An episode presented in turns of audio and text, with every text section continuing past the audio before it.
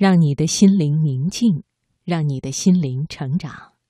欢迎听众朋友继续收听中央人民广播电台经济之声财经夜读节目。接下来是读心灵。我们经常说，距离产生美。任何一段感情得以延续与存在的前提，或许都应该是彼此之间保持相对独立的空间。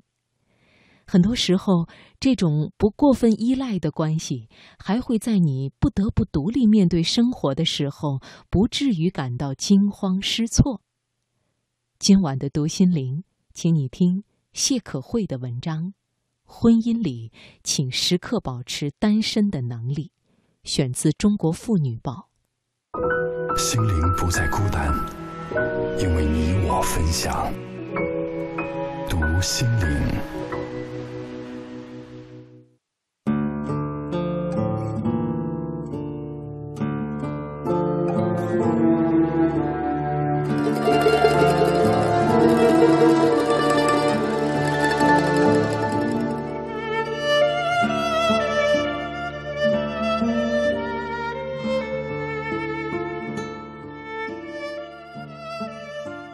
很长时间，很多人都不理解 Grace 为什么要去上班，因为她先生的家境足以让她下半辈子都毫无忧虑。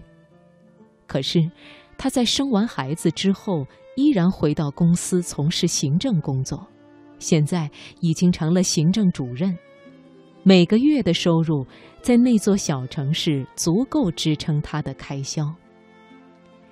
那时的 Grace 总是对我说。婚姻里需要保持物质和精神的独立，这样就算失去婚姻也不会一无所有。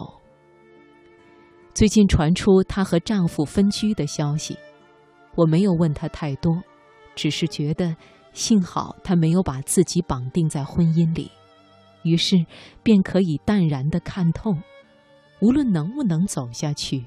至少他有独立生活的准备，以及独立面对未来的信心和能力。如果说的现实一些，每一个婚姻里的角色，我们都不知道什么时候可能就会结束。当所有的风花雪月落入柴米油盐，当以为可以尝尽山珍海味，最后蓦然回首。我们却发现，要跋山涉水过后，才能够走向白发苍苍，难免会有人坚持不到终点而半途下车。那么，时刻保持单身的能力就显得尤为重要。在相爱里相濡以沫，在离别后各自安好。我们要随时有一种能力：一个人吃饭，一个人睡觉。一个人去很远的路去旅行，一个人为自己做决定，一个人为自己的未来买单。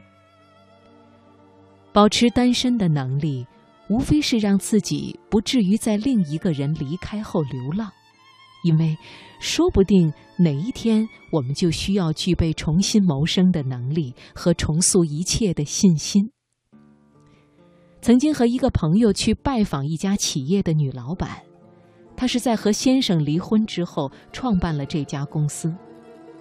这位女士为人直率，对于自己的上一段婚姻毫不忌讳。她说：“我们离婚的时候，感觉天都塌下来了。那个时候，一边有父母，一边有小孩儿，之前是全职太太，在家享福享惯了，所以一段时间感到非常狼狈。”因为我突然发现自己原来什么都不会。他还坦言，我当时特别后悔的是，在成家之后就做好了一辈子依赖的准备。现在想起来，根本不是什么小鸟依人，就是寄生虫，没了寄存物，就感觉快要活不下去了。在接下来的日子里，他先去超市做了一段时间的营业员。从早上九点钟到下午六点，一个月的工资是六百元。没有办法，生活总要继续。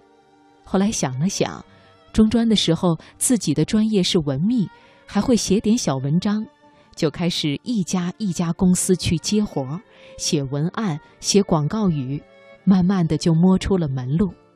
他说：“创业的确很艰苦，不过也好，倒是让我明白了一些事，比如无论我如何走入婚姻，至少要有出走的能力，不代表不忠诚，而是说不至于被别人伤害。”他还说。有时候总是要做一些能够独担大梁的准备。岁月流转，你从来不知道什么时候会一个人需要你去走一段漫长的路。婚姻里最聪明的人，往往是既有相扶相搀的笃定，也有独闯江湖的能力。我和先生恋爱五年，结婚三年。始终保持的就是彼此的独立。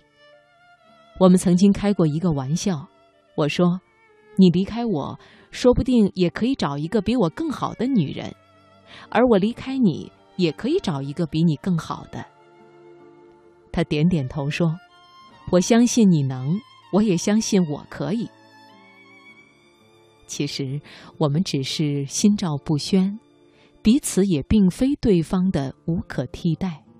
哪怕这一刻是无可替代，下一刻也未必那么笃定。彼此的婚姻从来就是一种渐行渐就的磨合，只是无论何时，我们都知道经济上不会依赖别人，精神上也保持相对的独立。我们要知道，人生是一段跋山涉水，也终会显山露水的路程。你一路走来，好的、坏的都会出现。陪你到终点的，或许有很多人，也或许只有你一个人。